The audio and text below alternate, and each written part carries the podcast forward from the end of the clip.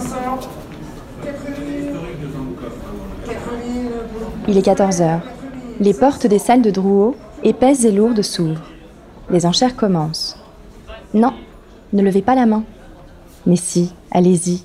Laissez-vous entraîner dans ce monde singulier où les œuvres d'art passent de main en main sous les coups des marteaux. Vous l'entendez? Voyage dans le temps et dans l'art. Je suis Adélaïde et je vous emmène dans l'univers feutré des enchères.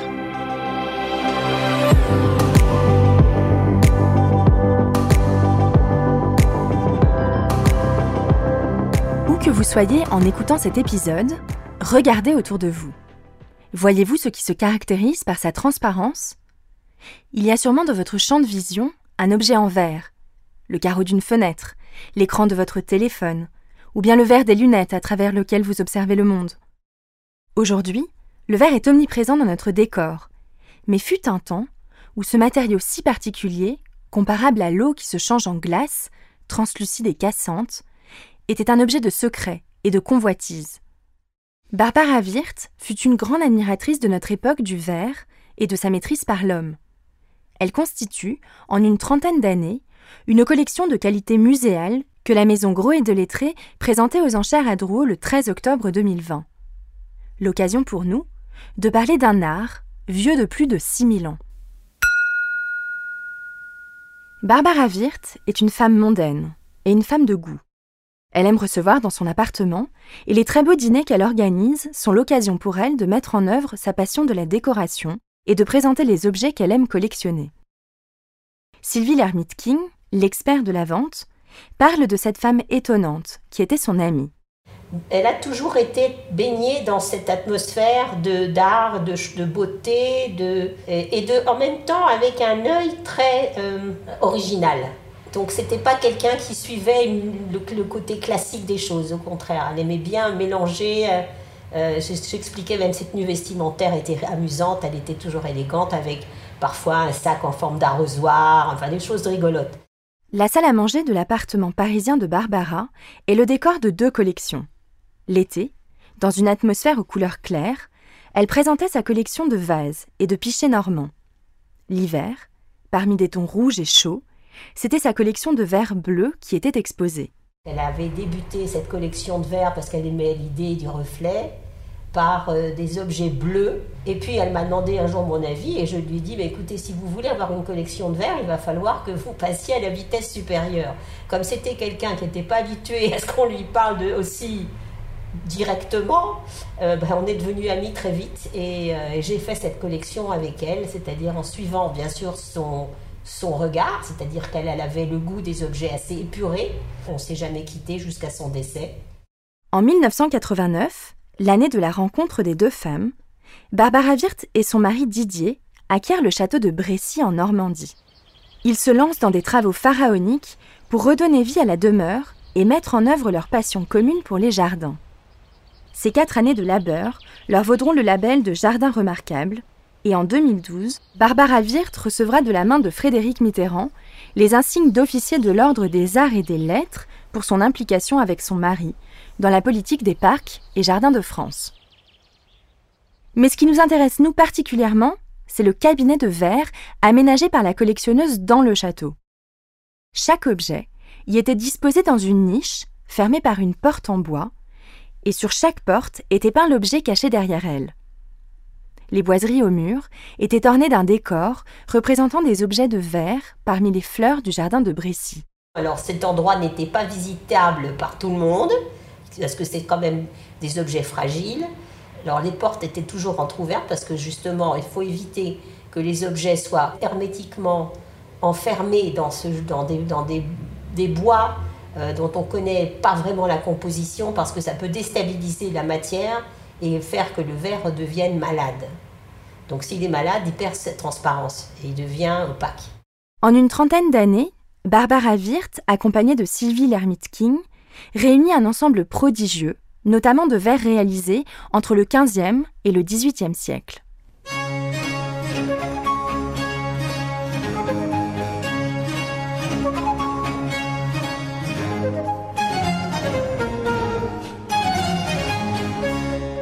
Le verre est l'un des matériaux les plus anciens utilisés par l'homme. il y a 12 000 ans, la pointe des flèches utilisées par nos ancêtres pour chasser était déjà taillée dans du verre naturel d'origine volcanique. Mais c'est 4500 ans avant notre ère, en Mésopotamie, que les hommes réalisent eux-mêmes du verre grâce à la fusion de sable et de soude. Le verre maîtrisé est alors utilisé pour des objets usuels, décoratifs ou de parure.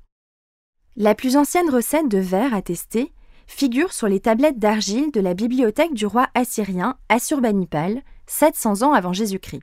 Prends 60 parties de sable, 180 parties de cendres d'algues, 5 parties de craie, et tu obtiendras du verre. La maîtrise du verre s'exporte, mais c'est toujours au Moyen-Orient, dans la cité de Phénicie, qu'une technique révolutionnaire émerge quelques années avant l'ère chrétienne, le verre soufflé. Jusque-là, le verre était moulé. Cette technique nouvelle consiste à recueillir au bout d'un tube métallique du verre chaud et malléable. Avec son souffle, l'artisan verrier creuse le verre, puis le modèle, à l'aide d'outils et en le faisant rouler. Les souffleurs de verre obtiennent ainsi des objets d'une grande finesse. La magie du verre se situe également dans sa coloration. La couleur est obtenue par des oxydes métalliques qui, par réaction chimique, colorent la matière. Le bleu, par exemple, provient des oxydes de cobalt, et le violet des oxydes de manganèse. Le verre peut être coloré dans la masse ou bien décoré avec des émaux. L'émail est également une matière vitreuse qui se colore avec les mêmes oxydes métalliques. Il est déposé sous forme de poudre, comme de la peinture, sur la pièce en verre refroidi. C'est par la cuisson que le décor se fond dans l'objet et prend sa couleur définitive. J'imagine que lorsque je vous parle de l'art de la verrerie, vous pensez à Venise ou Murano. En effet, c'est à Venise, à la Renaissance, qu'est mis au point ce que les Vénitiens ont appelé le cristallo vénitien. Jean-Luc Olivier, conservateur en chef des collections de verre au Musée des Arts décoratifs à Paris, nous explique. C'est au XVe siècle, avec la première invention, qui est celle d'une, peut dire, d'une nouvelle matière ou d'une matière particulièrement purifiée euh, qui amène les verriers vénitiens à cette matière très transparente, très légère, euh, très pure, qui se travaille très bien à chaud.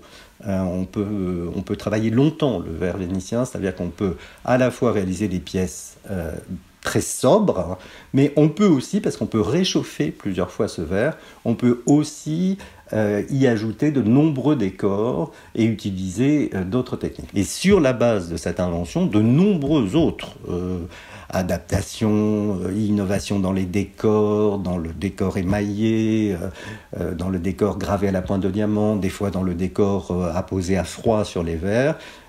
tout ça, c'est l'émulation du grand nombre de verriers rassemblés euh, depuis le XIIIe siècle, non plus à Venise même, mais à Murano, qui est cette île qui dépend de la ville de Venise à cette époque-là, et où les verriers avaient été en quelque sorte euh, déplacés en raison des risques d'incendie. Donc il y avait nombreuses manufactures, nombreux verriers, donc une émulation entre ces verriers à Venise et dans la proximité aussi d'une métropole importante avec euh, des recherches de scientifiques, d'alchimistes, etc. Murano, au XVe siècle, se place au sommet de la production verrière d'Occident. Extrêmement luxueux, les objets en verre de Murano sont commandés par de nombreuses cours européennes et sont au cœur d'une économie lucrative pour la République de Venise. Venise a tenté euh, de garder euh, à Murano le maximum de, on peut dire, de secrets de fabrication et que effectivement le fait de rassembler à Murano permettait aussi à la police de Venise de surveiller ces artisans dont elle ne voulait pas qu'ils émigrent. Mais malgré ces contrôles, l'esprit, on va dire, et les compétences techniques de la verrerie vénitienne se sont quand même euh, diffusées en Europe à la fois par quelques rares verriers vénitiens qui ont fait des allers-retours dans euh, des manufactures en Autriche, euh, en France, qui ont été commandés. Alors, des fois avec l'autorisation de Venise, mais très rarement, souvent euh, des, personnes qui sont en quelque sorte échappées de Venise et qui étaient attirées par des élites européennes qui désiraient développer ces fabrications sur leur sol. Mais il y a un autre, un autre apport qui est moins connu dans, son originalité formelle, mais c'est la ville d'Altar, euh, qui était aussi un centre de formation, de, de production verrière, et les altaristes, contrairement aux verriers de Murano, avaient une liberté euh, de déplacement beaucoup plus grande et pouvaient même aller travailler pendant une saison à l'étranger et revenir tout en étant censé ne pas diffuser auprès euh, des artisans extra-italiens, enfin hors d'Italie, leur savoir-faire. Le savoir-faire italien se diffuse en Europe et naît ainsi ce qui est appelé la façon de Venise. L'île perd son quasi-monopole, mais conserve sa position dominante sur le marché par la qualité de ses productions et son excellente organisation commerciale. Et puis, comme de coutume, une fois la technique intégrée par les verriers des différents pays d'Europe, des tendances et des spécificités locales voient le jour. Entre le début du XVIe siècle et la fin du XVIIIe, trois grandes techniques, correspondant à trois foyers de production, se distinguent en Europe. La façon de Venise, la façon de Bohême et la façon d'Angleterre. La façon de Venise, nous l'avons vu. Ce verre cristallin, aux formes légères, agrémenté de filets de couleur, d'émaux et d'or. Arrêtons-nous maintenant sur la façon de Bohème. La première différence, elle est sur le type de composition de verre. Le verre euh, potassique de Bohème a euh, une capacité à pouvoir être travaillé beaucoup plus épais et donc il va s'adapter à ce qui va être le, grand savoir-faire d'Europe centrale, de Bohème et d'Europe centrale, qui va être la gravure sur verre. Donc là, un, technique de, travail à froid, euh, issu de, du travail de gravure sur les pierres dures. Hein. Donc le verre de bohème est, d'une façon générale, euh, plus représentatif du goût baroque euh, et d'une esthétique d'un verre moins fluide, moins léger que le verre de Venise. Mais quand on dit bohème, verrerie de bohème, et ces tendances, c'est aussi les verreries germaniques d'une façon générale et même vers les Pays-Bas. Traversons maintenant la mer du Nord, direction l'Angleterre.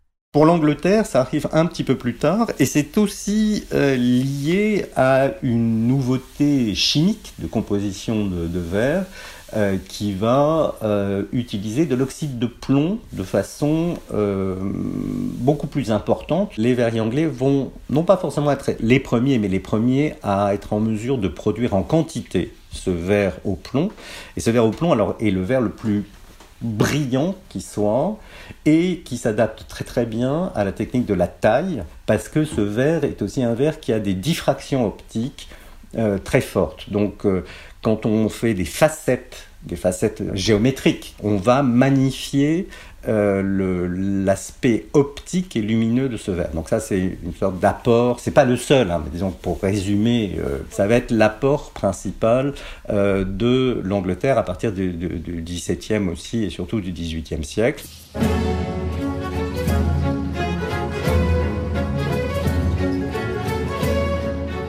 De son côté, la France a toujours produit du verre sur l'intégralité de son territoire. Jusqu'à la fin du XVIIIe siècle, la production française de prestige est essentiellement inspirée des trois grandes façons maîtresses en Europe Venise, Bohême et Angleterre. Exception faite de la verrerie d'Orléans, fondée par Bernard Perrault. De son vrai nom italien, Bernardo Perotto, le verrier naît à Altar en 1640. Fils de verrier, il part à la conquête de l'Europe. Il fait escale en Belgique et à Paris avant de s'installer à Orléans et d'y fonder sa verrerie en 1668. Louis XIV lui accorde le statut de gentilhomme verrier. Il obtient l'exclusivité de la production de verre pour la ville d'Orléans et reçoit le privilège de revendiquer ses inventions. Il cherche, teste, invente pour perfectionner son savoir-faire. Son invention la plus célèbre est la manière de colorer la matière en rouge avec de l'or.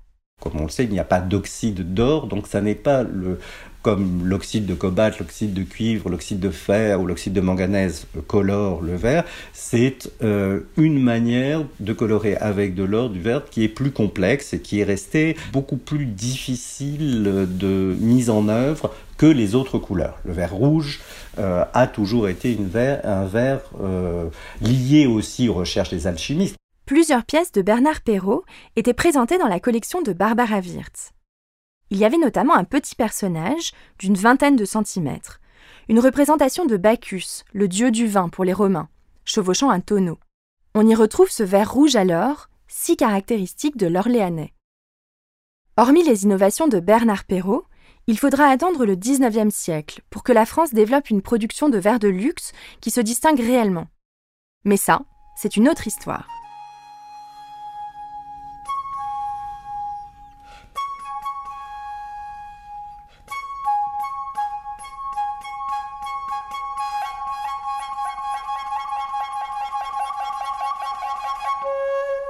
Le verre de luxe, nous l'avons vu, repose essentiellement sur le verre soufflé. Ce savoir-faire n'a pas changé depuis des millénaires. Je me suis donc rendue dans l'atelier parisien de Jérémy Maxwell Vintrebert, souffleur de verre installé sous les arcades de l'avenue Doménil à Paris. Je voulais comprendre comment les souffleurs de verre parviennent à manipuler une matière en fusion et contrarier la pesanteur. Ce matin-là, lorsque je rentre dans l'atelier où le travail a déjà commencé, je plonge en un instant hors du temps. Sous les hautes voûtes en pierre, les courants d'air se mêlent à la chaleur qui se dégage des fours et qui s'amplifie chaque fois que leur gueule incandescente s'ouvre. Le bruit des fours et de la ventilation se mélange à un fond de musique et au son des outils. Jérémy m'explique les grandes étapes du soufflage du verre, les couleurs ayant été préparées en amont. On a trois fours. On a un four de fusion, c'est un énorme pot dans lequel on fusionne la matière. Euh, la fusion se fait à partir de sable. On monte à, à peu près à 1280 degrés pendant 24 heures. Et euh, une fois que le verre est, fusionné, donc en fait le, le sable se vitrifie et devient du verre. Et à partir de ce moment-là, on va accueillir L'extrémité de la canne, chauffée elle aussi, est plongée dans ce pot pour que le verre liquide comme du miel s'accroche au métal. C'est ainsi que le verre est cueilli. Puis le souffleur gonfle de son air la pâte vitreuse et la modèle en la faisant rouler sur une surface plane ou en utilisant des outils. Tous ces gestes, il les fait sans jamais cesser de faire tourner la canne pour maintenir sur elle la matière. quand on souffle du verre, euh, mis à part exceptionnellement quand on fait des très grosses pièces et qu'on a vraiment besoin d'un très gros souffle à un moment donné, la plupart du temps, il faut souffler très peu. Parce que dans le souffle, il y a de l'humidité. L'eau au contact de 1200 degrés euh, fait un effet d'expansion. Donc il y a un effet démultiplié de la pression euh, qu'on met dans le verre. En fait, le- la difficulté quand on souffle du verre, c'est au contraire de savoir gérer cette expansion et, justement de souffler, de savoir souffler très peu et de monter en, en puissance euh, de façon assez sensible pour, euh, pour, euh, pour aller avec l'expansion de la matière. Le verre refroidit très vite. Toutes les 20 ou 30 secondes, il faut le réchauffer. Ces réchauffes-là, on va les faire dans un autre four euh, qu'on appelle tout simplement un four de réchauffe, euh, qui est séparé, qui lui n'a pas de, matière à l'intérieur, mais qui est tout simplement un énorme tonneau, euh, qui lui est à 1200 degrés aussi. Et euh, on va travailler la pièce euh, du début à la fin dans ce four, de réchauffe. Donc là, on va souffler, on va tourner. à la fin, une fois que la pièce est soufflée et elle est finie, on va la détacher de, de la canne et on va la rentrer dans un, dans un troisième four qu'on appelle une arche. Et cette arche-là, elle est à 510 degrés. Une fois qu'on a fini notre journée, on va éteindre l'arche et à partir de là, euh, l'arche va euh, ramener la température euh, des pièces à une température ambiante. Et ce processus-là prend encore entre 12 et 16 heures. Si ça refroidit trop vite, les pièces, elles, elles se fissurent. Un souffleur de verre ne travaille jamais seul. Jérémy est entouré de Victor et Ludivine. C'est un travail à six mains, nu. Sans un mot, les gestes de chacun, précis, pesés et rapides, se complètent, comme dans une chorégraphie, interrompue par les temps de réchauffe. Alors, comme un arrêt sur image, plus rien ne bouge avant que le verre en fusion, rouge vif, ne réapparaisse et que la valse se reprenne. En fait, le verre soufflé, c'est quelque chose de, très complexe et en même temps, c'est assez basique dans l'outillage. Mais c'est des techniques, oui, qui évoluent depuis euh, maintenant depuis 6000 ans et qui sont transmises en fait par le geste. C'est très difficile à formuler en fait comment on souffle du verre. C'est vraiment un ressenti, on développe une relation euh, très intime avec la matière. De tout temps, les verriers sont admirés et craints à la fois. Ce regard méfiant s'explique peut-être par le processus de transmutation de la matière dont ils sont maîtres, semblable à de la magie. Ou bien par les recherches auxquelles ils s'adonnent pour perfectionner la composition, analogue à celle des alchimistes. Une autre explication pourrait être l'isolement et le secret qui entoure la vie des verriers installés dans des forêts reculées pour avoir à disposition le bois qui leur sert de combustible.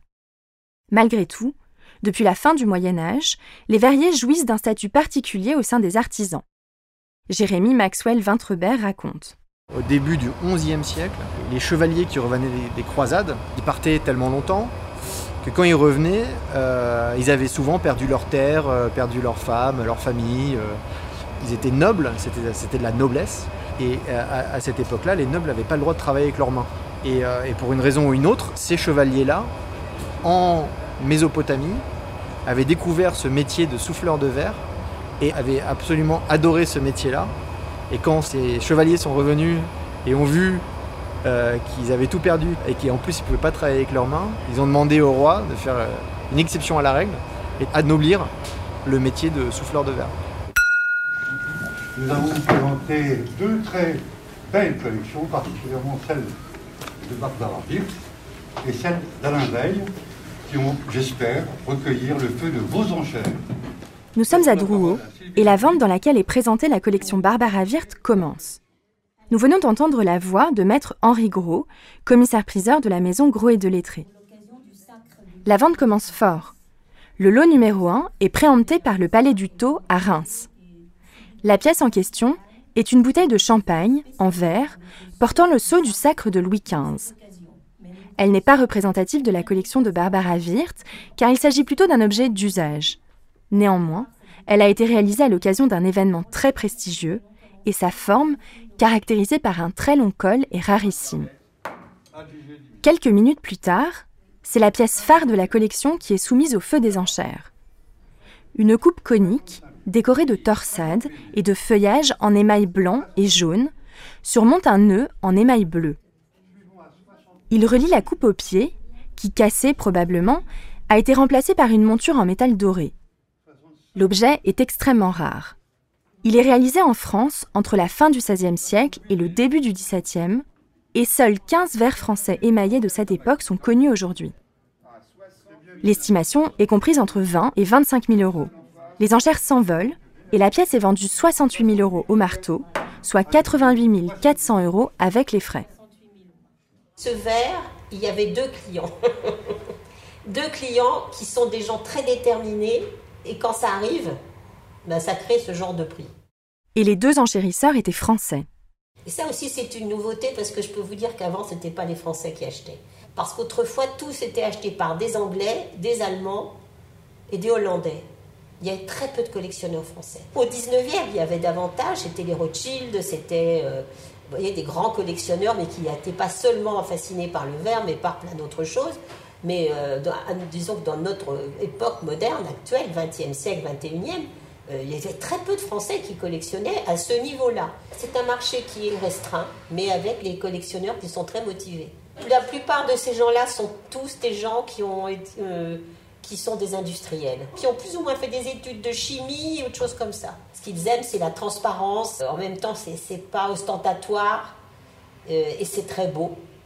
Il y a autant de types de collections que de collectionneurs, même pour un sujet aussi pointu que la verrerie. Barbara Wirth aimait en particulier les formes que peut adopter le verre. Elle s'intéressait particulièrement à la façon de Venise et à la production française des XVI, XVII et XVIIIe siècles. D'autres collectionneurs affectionnent spécifiquement les émaux, ou bien le verre gravé par exemple. Jean-Luc Olivier relève l'intérêt que constituent ces ensembles très pointus réunis par des particuliers. Ce qu'on pourrait rajouter, c'est à quel point euh, les collectionneurs sont importants. Le, collectionneur qui rassemble un groupe d'objets, en général, il a euh, euh, certains goûts particuliers pour tel type d'objet ou tel type d'objet, il en rassemble plusieurs, et que quand on en a plusieurs, euh, on peut comparer des détails. Les nombreuses rencontres que j'ai pu avoir avec euh, Barbara et Vivier Wirth à regarder leur collection, euh, voir des nouvelles acquisitions, donnent lieu à des discussions. alors c'est pas encore au niveau de, je veux de la recherche scientifique, mais ces échanges entre collectionneurs, conservateurs, experts et marchands font avancer des hypothèses, on va dire, non pas des certitudes, parce qu'en verrerie, nous avons quand même malgré tout très très peu de certitudes. Il faut rappeler qu'en verrerie, nous n'avons pas de marque de fabrique, il n'y a pas de poinçon comme on l'a dans l'orfèvrerie. Donc on a des objets qui sont nus en quelque sorte la plupart du temps. La vente de la collection Barbara Wirth, fruit d'une passion de plusieurs décennies, fut un succès. L'ensemble a totalisé plus d'un million d'euros, une préemption et des enchères qui ont pour la plupart largement dépassé leur estimation.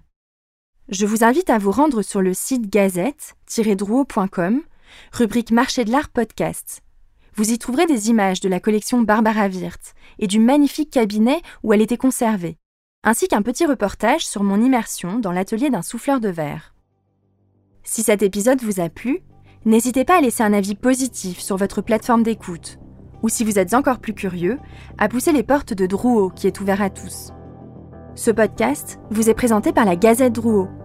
Nous remercions pour leur participation à cet épisode Sylvie Lermite-King, expert en verrerie de la Renaissance, Jean-Luc Olivier, conservateur en chef des collections de verre au Musée des Arts Décoratifs de Paris, et pour son accueil, Jérémy Maxwell Vintrebert, souffleur de verre.